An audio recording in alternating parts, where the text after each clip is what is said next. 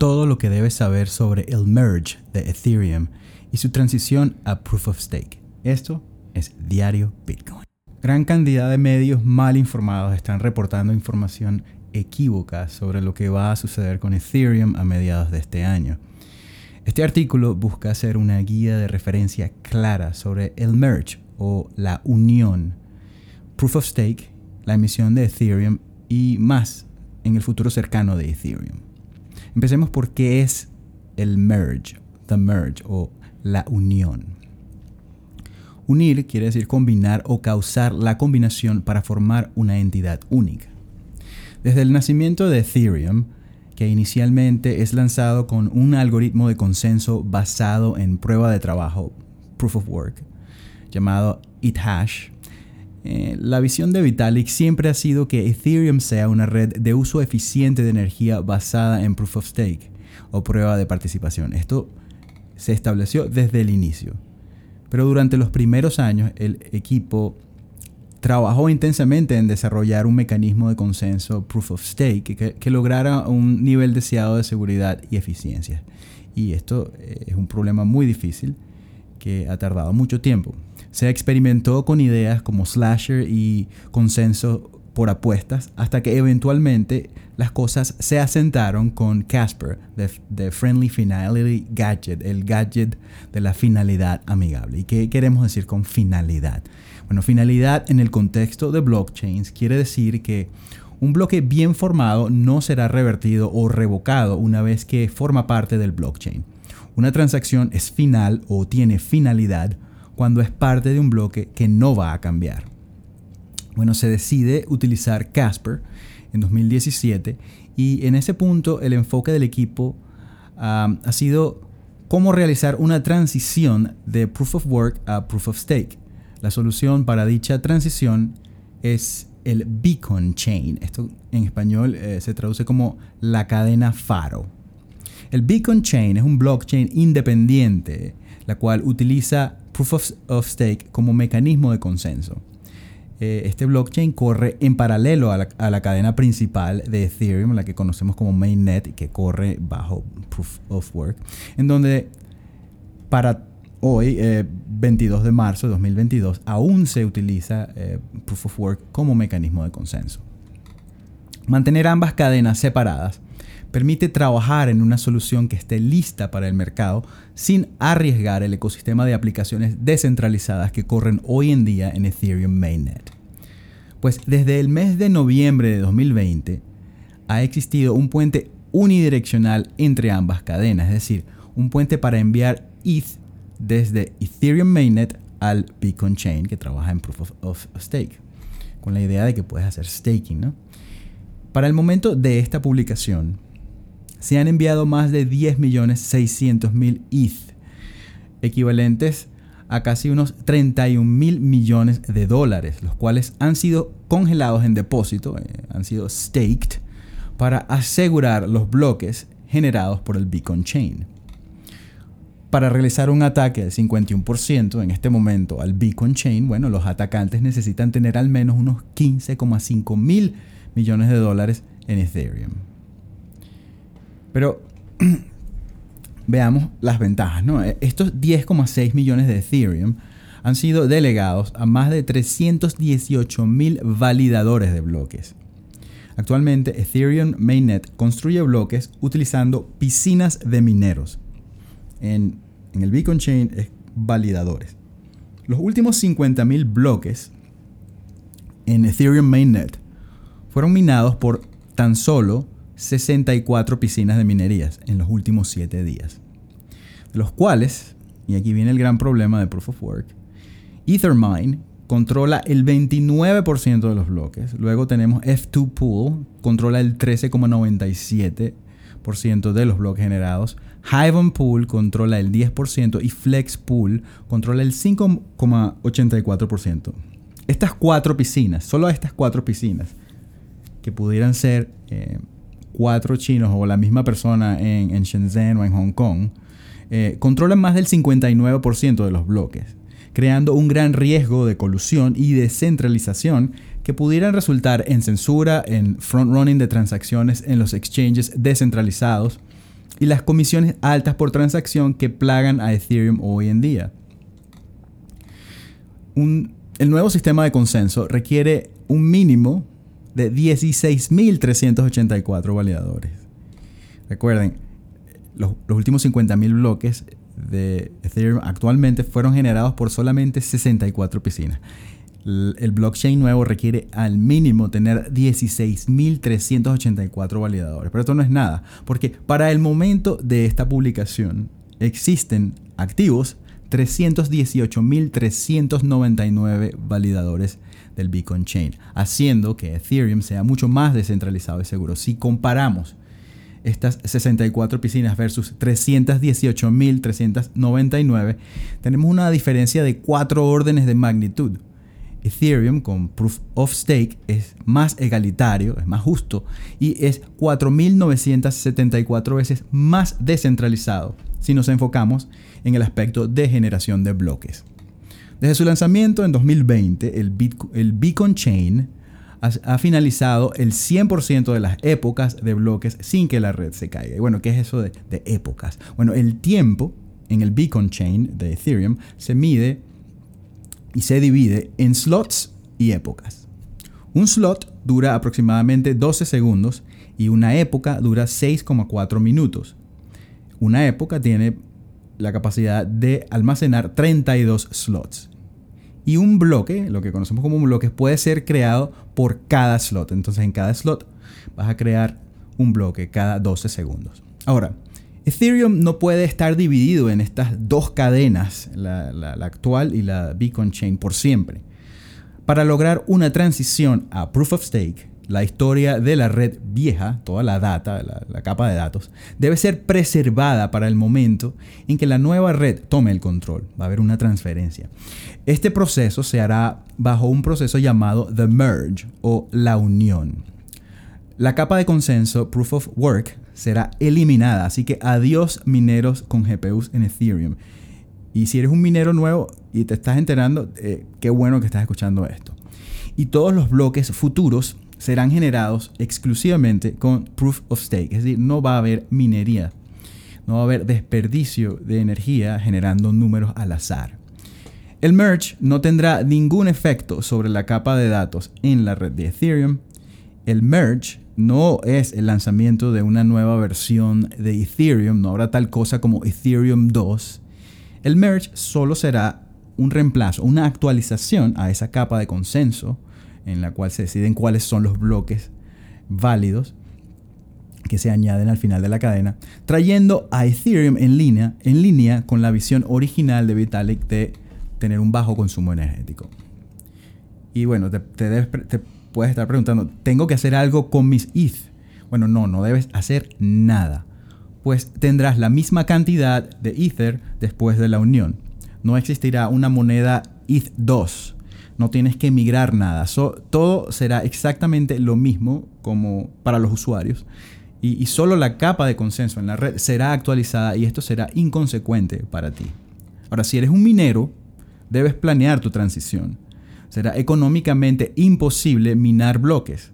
Entre tus opciones tienes, minar, tienes para minar otras monedas que puedan utilizar tus GPUs o puedes vender tus GPUs idealmente para tener capital en ETH, el cual puedas poner en stake para seguir generando más ETH a diario.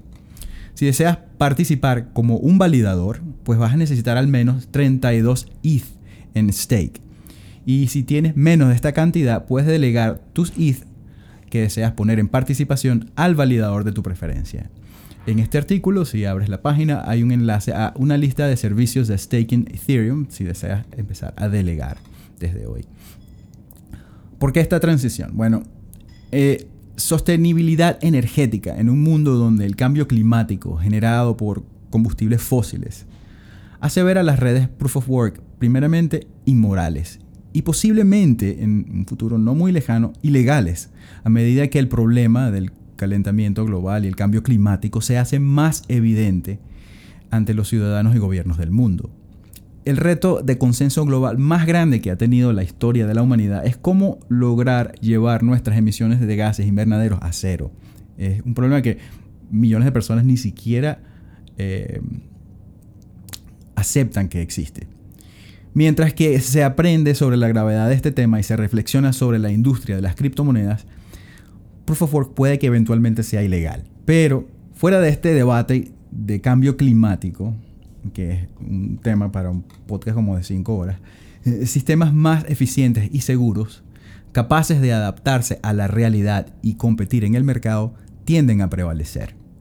El consumo de, de energía de Ethereum para crear bloques tras este cambio se disminuirá aproximadamente un 99,95% una vez que se haga la unión. En Proof of Work, los mineros necesitan poder cubrir al menos el costo del hardware, tienen que comprar unas tarjetas de video, los GPUs, y también tienen mensualmente que pagar el costo de la electricidad, que en la mayoría de los casos se paga a terceros, a empresas de generación eléctrica en muchos países, las cuales en su mayoría son adueñadas y operadas por gobiernos corruptos. Esto crea presión en el mercado de Ethereum, dado que los mineros deben vender periódicamente para cubrir los costos energéticos y la actualización a sus equipos a medida que se van haciendo obsoletos. Con Proof of Stake, cualquier eh, holder de Ethereum puede delegar capital y validadores y obtener yield, obtener intereses, en proporción a cuánto ETH han puesto en depósito. Esto motiva a los usuarios de Ethereum a asegurar la red utilizando ETH lo cual crea menos oferta y potencialmente aumenta el valor de Ethereum dado que habría menos ETH disponible en los exchanges para la compra.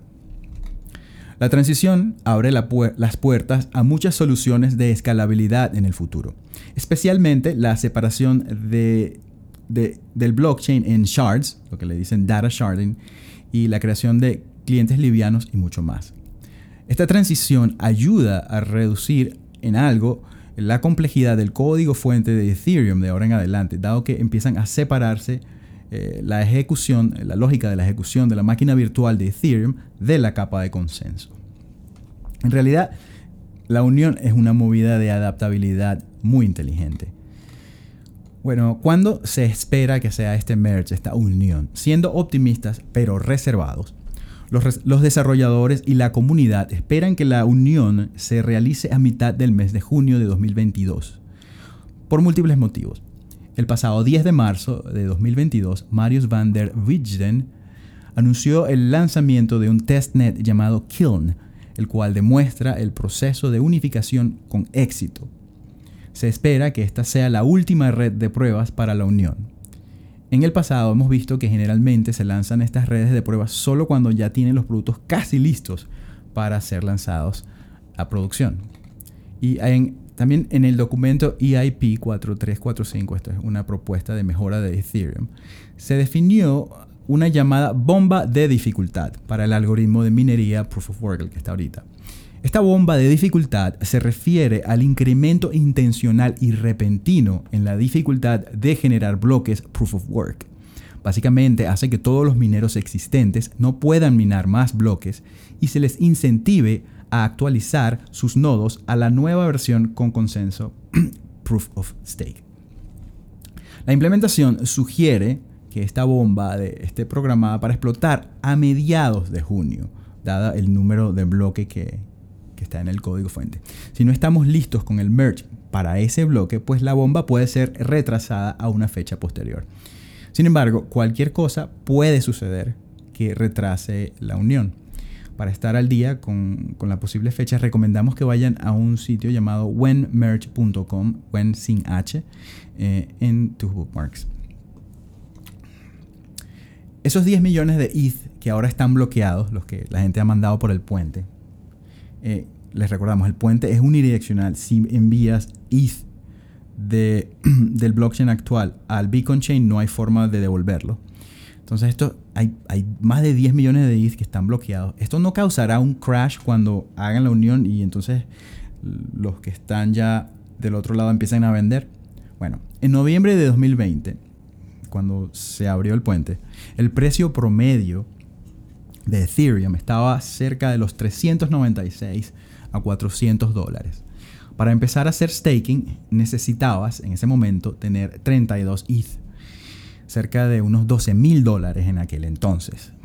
pues ahora Ethereum vale casi 10 veces más lo que valía antes, ¿no? Entonces es de esperar que muchas de las personas que congelaron sus ETH quieran vender este verano parte de esos ETH o todo a casi 10 veces el costo que lo obtuvieron en aquel entonces. Y si es que no lo obtuvieron a un precio inferior en 2019, 2018, 2017. Sumando a las ganancias eh, de un 5% anual, porque están haciendo staking y aproximadamente se gana un 5% de lo que haces eh, de staking en, durante casi dos años que se abrió el puente. En, en noviembre de 2022 tendrían dos años haciendo staking, ganando 5% compuesto. Pero bueno, esto no es tan sencillo. Los primeros retiros van a venir probablemente 6 a 8 meses después del merge. Porque tienen que hacer un, hard fork después que hagan esta unión. Em, esto quiere decir que habrán meses sin proof of work tampoco, generando los 13.000 ETH diarios que se generan hoy, que no serán vendidos a los exchanges. Y mientras no se, eh, no se genera nuevo ETH con Proof of Stake. Cuando se hace esta transición van a haber cantidad de funciones del blockchain que no van a funcionar, como la generación de, eh, de nuevo ETH. Eso va a estar pausado por un tiempo y esos seis meses mucha gente espera va a ser glorioso para el, para el precio de, de, Ethereum porque el, el, suministro va a reducirse casi a cero durante ese periodo. Así como actualmente hay una cola para depositar y activar Ethereum y ponerlo en staking, pues el protocolo también tiene una cola para retirarlo. No puedes retirar eh, cuando te dé la gana, no es como, como, como Cardano. Eh, también va a haber una cola para retirarlo, dado que no todas las funciones del blockchain estarán disponibles justo después de la unión, como hemos dicho. En estos momentos hay miles de personas esperando en cola para poner los ETH en stake. Después de la unión, los validadores empezarán a recibir recompensas por comisiones de transacciones, lo cual pudiera duplicar ese 5% o un 10% que esperan ganar con ETH que lograron depositar.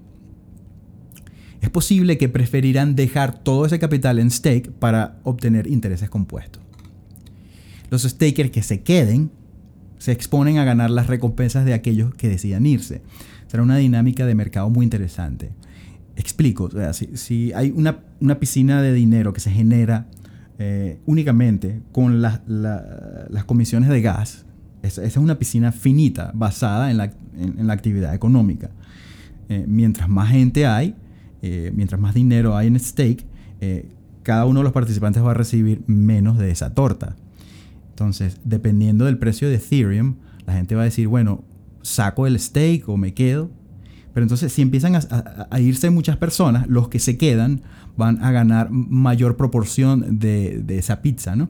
Entonces va, a ser una, dinámica de mercado bien interesante em, lo que va a suceder una vez que se haga proof of stake. Actualmente solo un puñado de gente es capaz de minar porque en donde viven puede que la electricidad sea más económica o porque tenían gran capital para, ah, para comprar GPUs o o no puedes minar porque no consigues GPUs, o no puedes minar porque es ilegal. O sea, ese es el problema de Proof of, Work. Eh, no es nada egalitario, no es justo. No todo el mundo puede participar.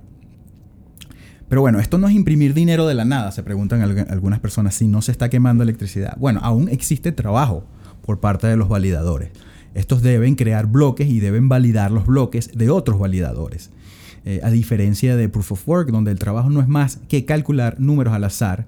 Esto es 100% trabajo útil eh, y con 99,95% menos uso de electricidad. Existen otros costos asociados al hacer staking. Por ejemplo, existen costos de oportunidad que pudieras hacer más dinero con, ese ETH en otra inversión, ponte en DeFi o comprando otras monedas.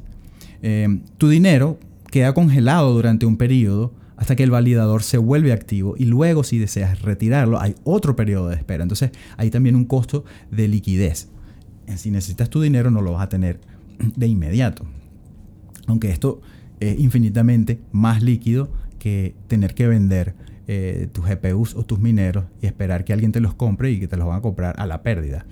Vas a tener una depreciación de, tu hardware como minero. Vale la pena destacar que en otros blockchains, con Proof of Stake, como Cardano, si deseas sacar tu dinero, puedes hacerlo de inmediato y las ganancias, eh, si, sigues haciendo staking, automáticamente se les vuelve a hacer staking, no tienes que hacer nada. Eh, en Cardano solo existe un periodo de unos 25 días tras tu depósito inicial a un validador.